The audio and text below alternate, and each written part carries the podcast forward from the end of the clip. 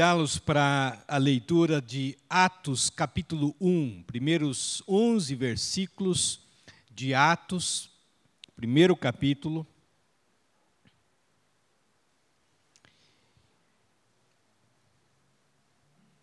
Nos diz assim: Escrevi o primeiro livro, ó Teófilo.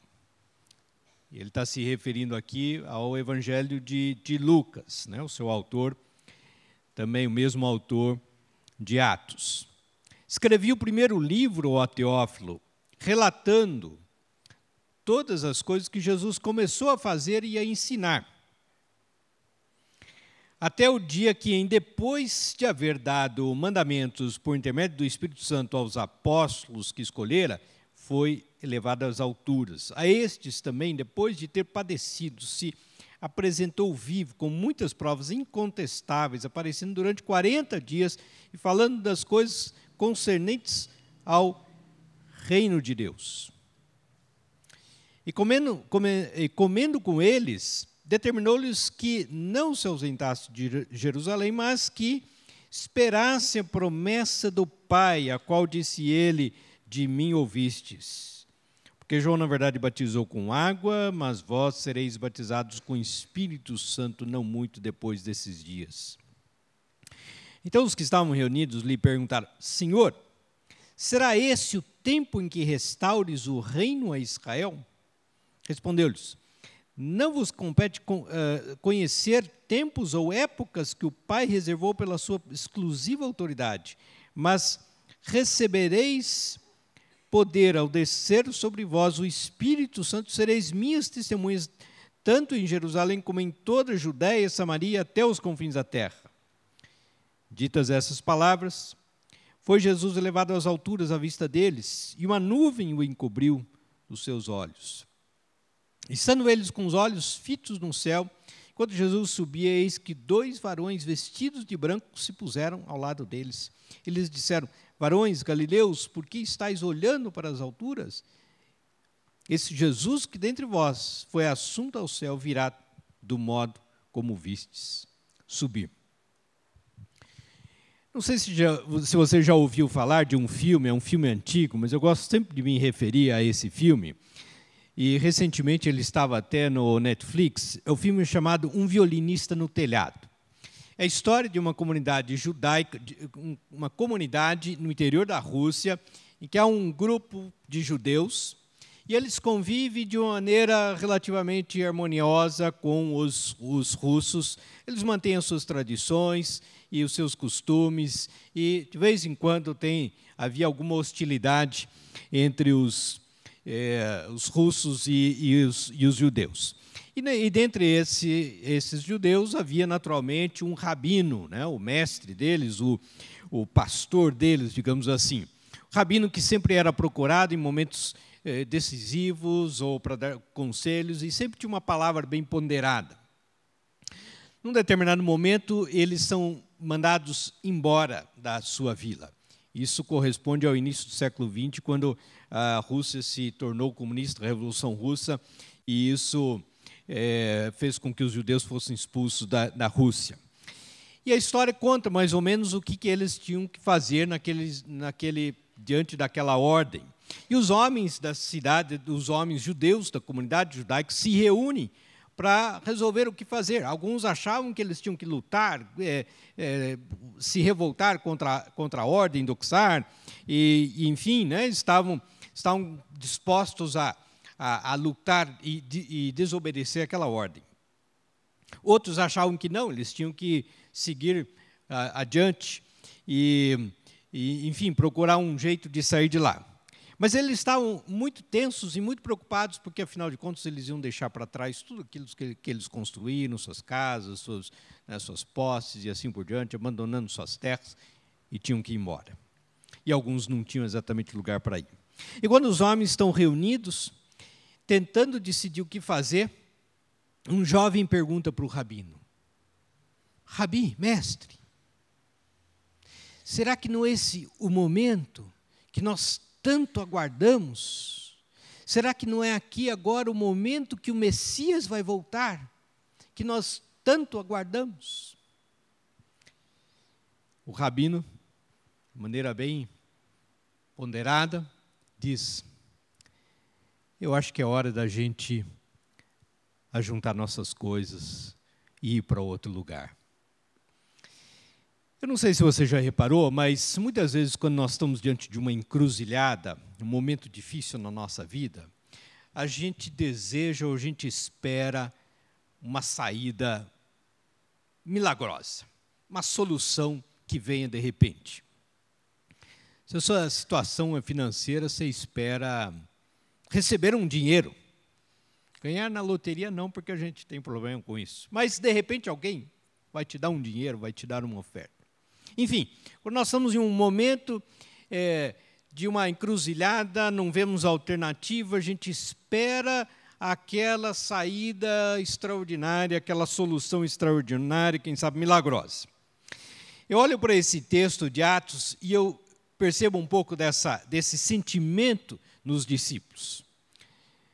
Aqui nós temos talvez as últimas palavras de Jesus aos discípulos. Nós temos a despedida.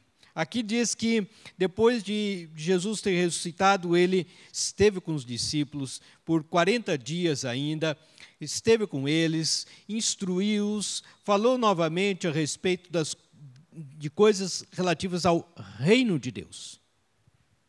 Mas Jesus está dizendo para eles que ele tem de ir.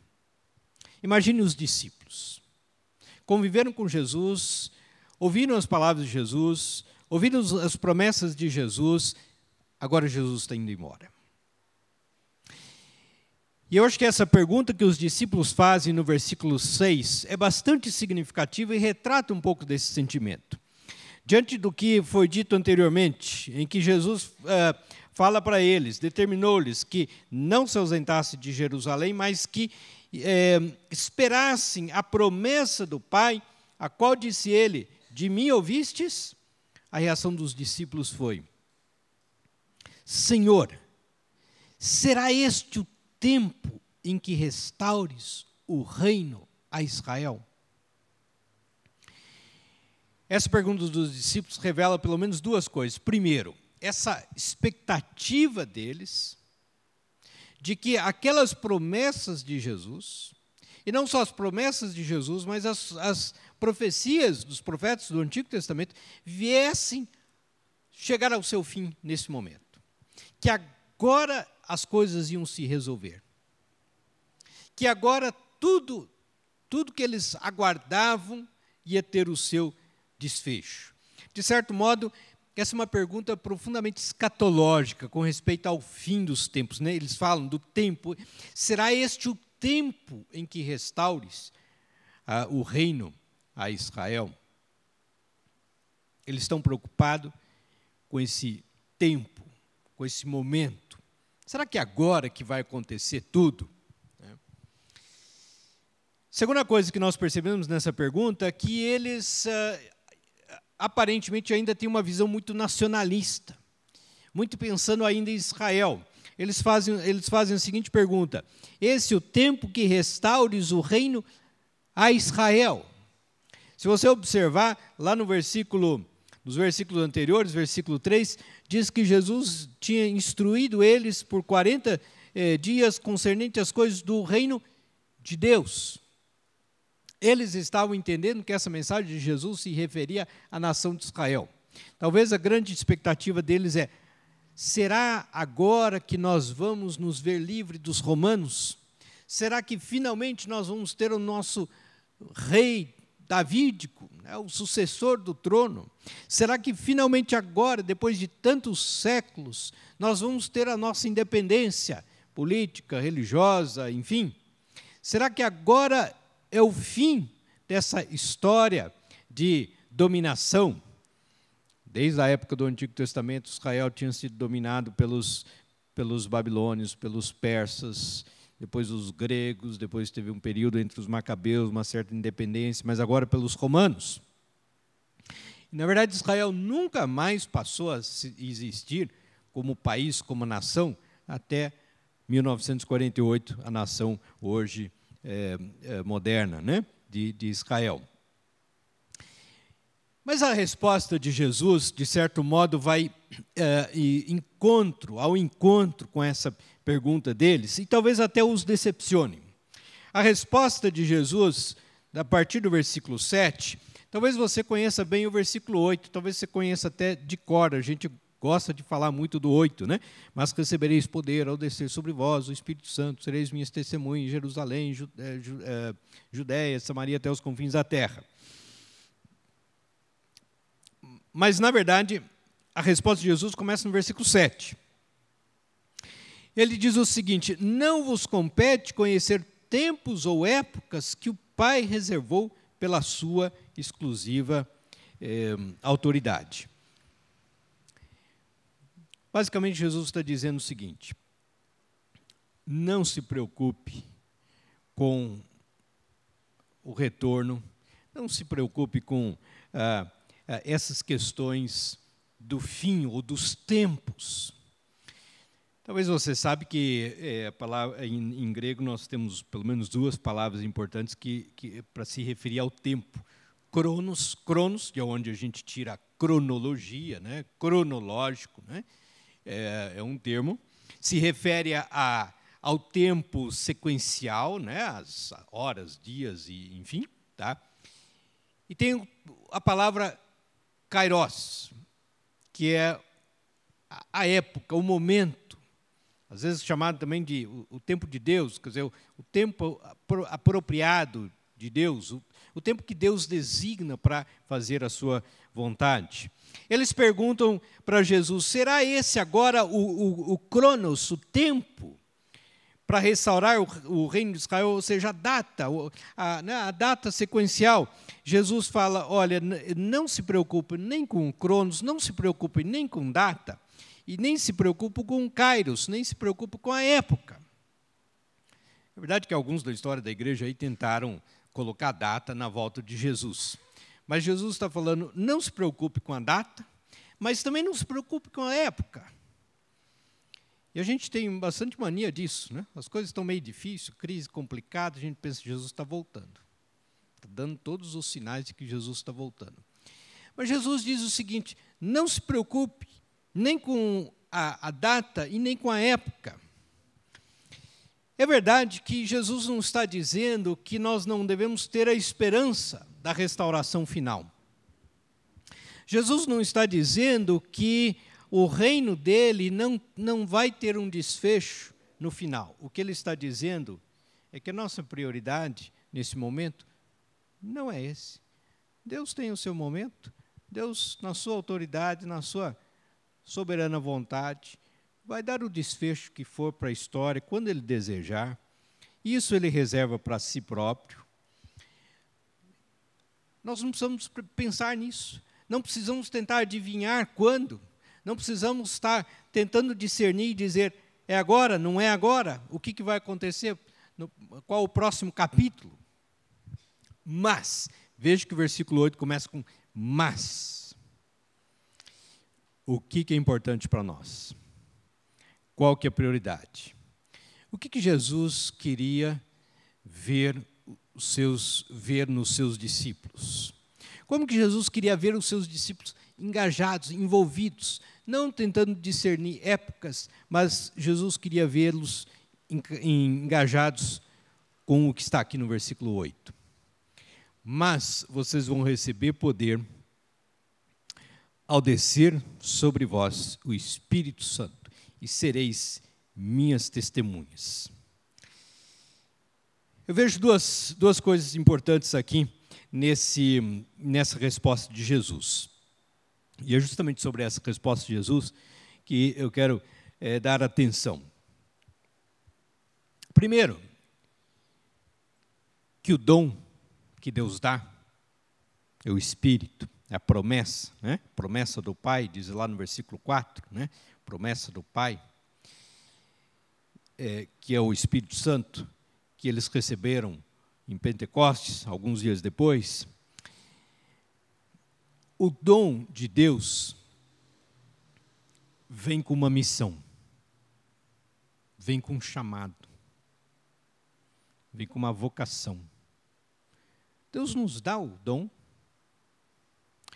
Mas Deus prometeu o Espírito que era a sua presença com os discípulos, mas também seria a força, a capacitação para os discípulos seguirem o ministério de Jesus, seguirem a missão de Jesus.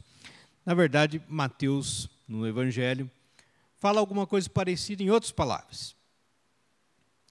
Mateus fala que Jesus disse aos discípulos para irem fazer discípulos de todas as nações, batizando-os em nome do Pai, do Filho e do Espírito Santo, e ensinando-os a guardar tudo que vos tenho ordenado. E ele promete: E estarei convosco todos os dias, até a consumação do século. Então, a dádiva do Espírito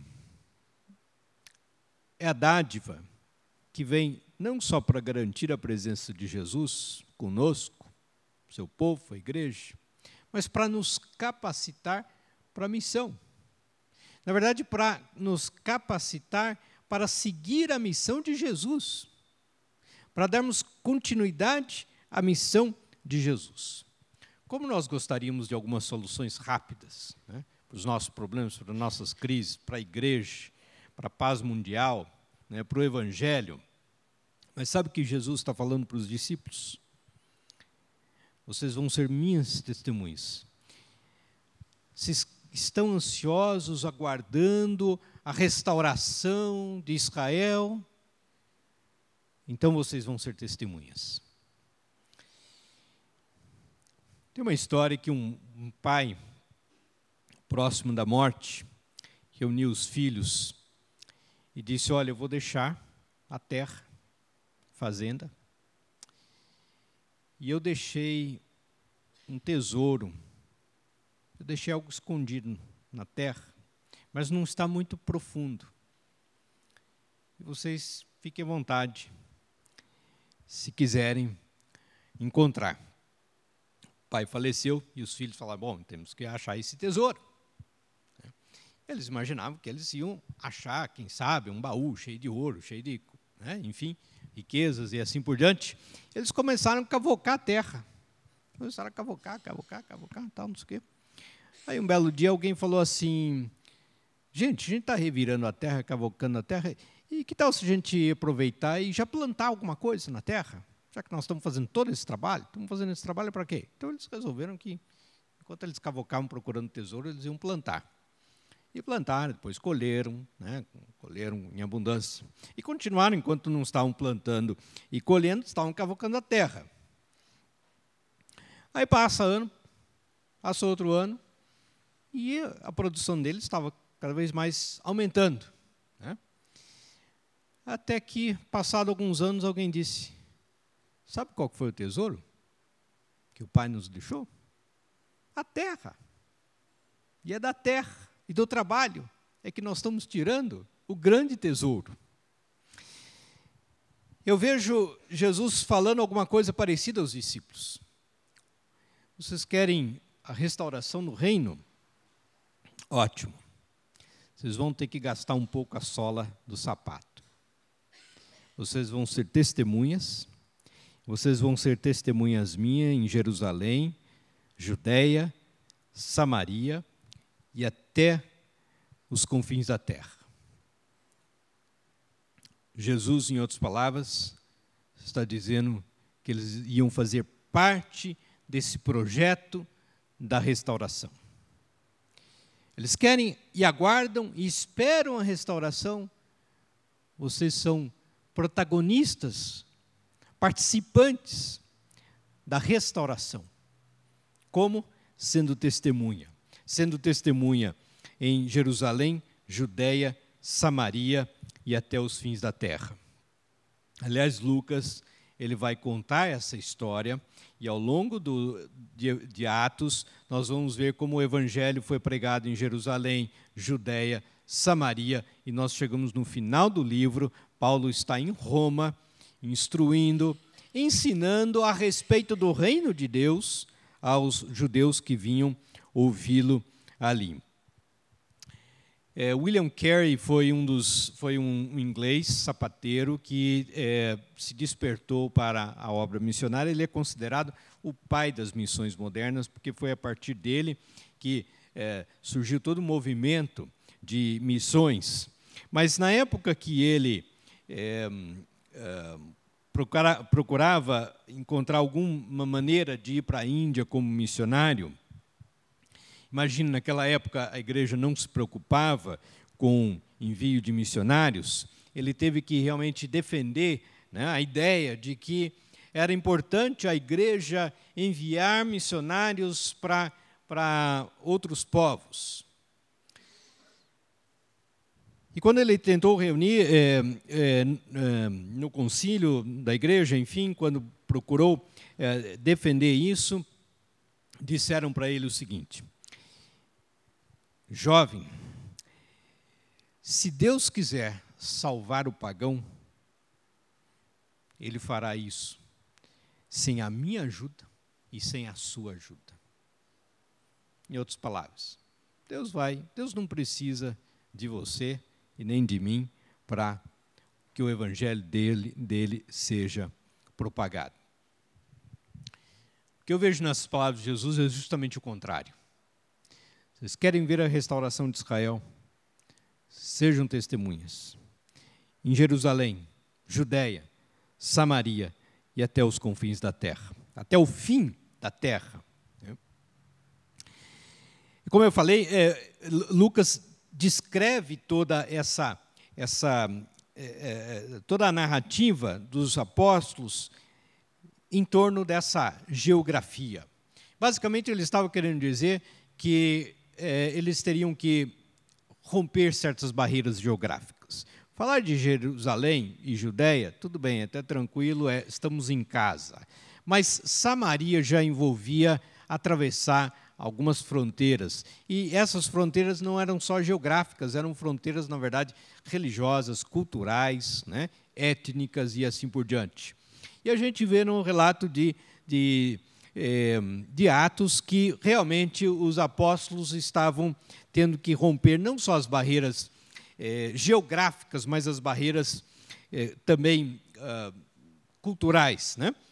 O evangelho se espalha, sai de Jerusalém por causa de uma perseguição, e todos, ali no capítulo 8, diz que todos, exceto os apóstolos, foram por toda parte. E por onde eles iam, eles iam pregando o evangelho. Mas o capítulo 11 nos diz que é, eles estavam indo e pregando apenas aos judeus. É, e depois nós, é, ele diz lá no 11, 19, que os que foram dispersos por causa da tribulação que sobreveio a Estevão se espalharam até Fenícia, Chipre e Antioquia. Eles, eles romperam barreiras geográficas imensas. Mas eles não romperam barreiras étnicas, religiosas e culturais. Não anunciando, diz lá, continua, né? Não anunciando a ninguém a palavra, senão somente aos judeus. Só que o versículo seguinte diz que alguns, porém, que eram de Chipre, de Cirene e que foram até Antioquia, falavam também aos gregos Ninguém avisou a eles que não era possível falar do Evangelho de Jesus para não-judeus. Falaram também a eles, anunciando-lhes o Evangelho do Senhor Jesus. Bom, a notícia chegou né, lá em Jerusalém, e aí eles mandaram Barnabé lá para averiguar o que, que estava acontecendo. E você conhece provavelmente a história aqui de Atos. Mas nós vemos que Jesus está convidando os discípulos a participarem dessa missão, a participarem dessa restauração, a serem protagonistas, serem pessoas que estão envolvidas nessa missão. Nós desejamos alguma coisa, mas nós queremos a solução que venha do alto, a solução que outros possam trazer para a gente. E Jesus está falando: vocês vão ser testemunhas, vocês vão a, a, a Judéia, Samaria e até os confins da terra, rompendo essas barreiras geográficas, religiosas, culturais. E como eu disse, nós chegamos ao final de, de Atos. E lá em Atos capítulo 28, Paulo está falando com os judeus. Eu acho simplesmente curioso, e não deve ser assim é, coincidência, mas diz lá que ele estava falando, pregando o reino de Deus. O último versículo de Atos, capítulo 28, versículo 31. Ele estava pregando o reino de Deus e com toda intrepidez, sem impedimento algum, ensinava as coisas referentes ao Senhor Jesus Cristo. Parece que Lucas está nos mostrando o seguinte: aquela preocupação dos discípulos com Israel, nação de Israel, país, né, tal, ela tinha que ser ampliada a preocupação não devia ser só com Israel. Eles tinham que entender o conceito do reino, do reino de Deus, e que o reino de Deus envolvia é, a, não só o Estado de Israel. Paulo está em Roma, na capital do império. Alguns entendem que depois disso ele ainda foi solto da prisão e ele pôde é, fazer alguma outra viagem. Há quem suspeite que talvez nessa ocasião ele tenha conseguido chegar à Espanha, onde ele queria. Outros acham que ele nunca chegou lá. Mas depois, provavelmente, dessa prisão, ele escreve para Timóteo e Tito e praticamente as suas últimas uh, cartas, né? seus, seus últimos escritos. Mas Atos nos leva a entender a missão numa maneira mais abrangente a missão do reino de Deus. Mas Paulo também entrou, é, encontrou resistência, porque ele recebia judeus, que provavelmente vinham, vinham lá em, em Roma. E ele gastava tempo falando com eles, conversando com eles. Mas ele diz no versículo é, 28, é, Tomai, pois, conhecimento de que esta salvação de Deus foi enviada aos gentios. E eles ouvirão. Ditas essas palavras, partiram os judeus, tendo em, entre si grande contenda. Parece que nem os discípulos, no começo de Atos, e nem os judeus, no final de Atos, estão entendendo a missão de Deus estão entendendo a mensagem de Jesus e do seu reino.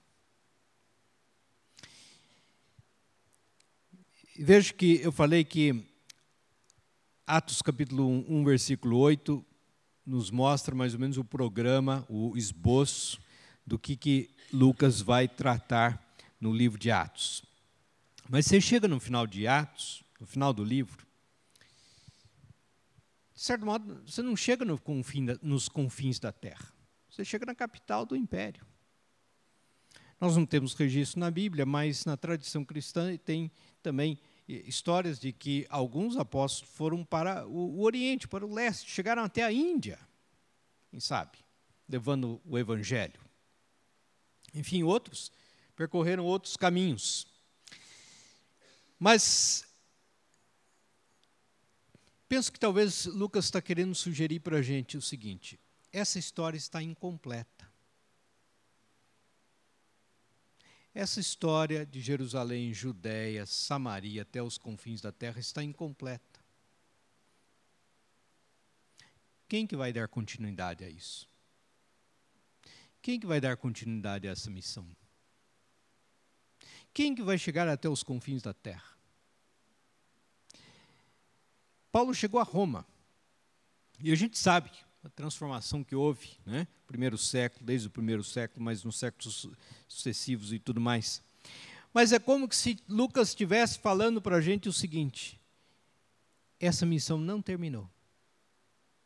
Nós temos que chegar até os confins da terra. E quem que vai levar essa, essa, essa mensagem até os confins da terra? Os discípulos que se dispõem a serem testemunhas, a receber o dom, receber o Espírito e a ser testemunha da, da mensagem de Jesus.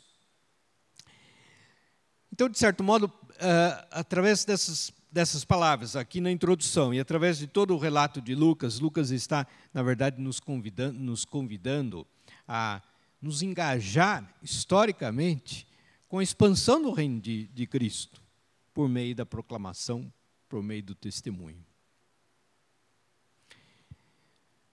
Como falei, sempre que a gente vive momentos difíceis na nossa vida, a gente quer ver uma solução.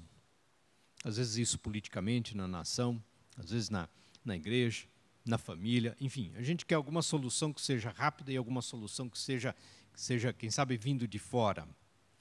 Mas, ainda que Deus haja muitas vezes de maneira sobrenatural, e ainda que muitas vezes nós nos vemos numa situação que é realmente uma intervenção especial de Deus na nossa vida, a gente percebe que, ao contrário do que foi dito para William Carey, se Deus quiser salvar o pagão, ele fará isso sem a minha ajuda e sem a tua.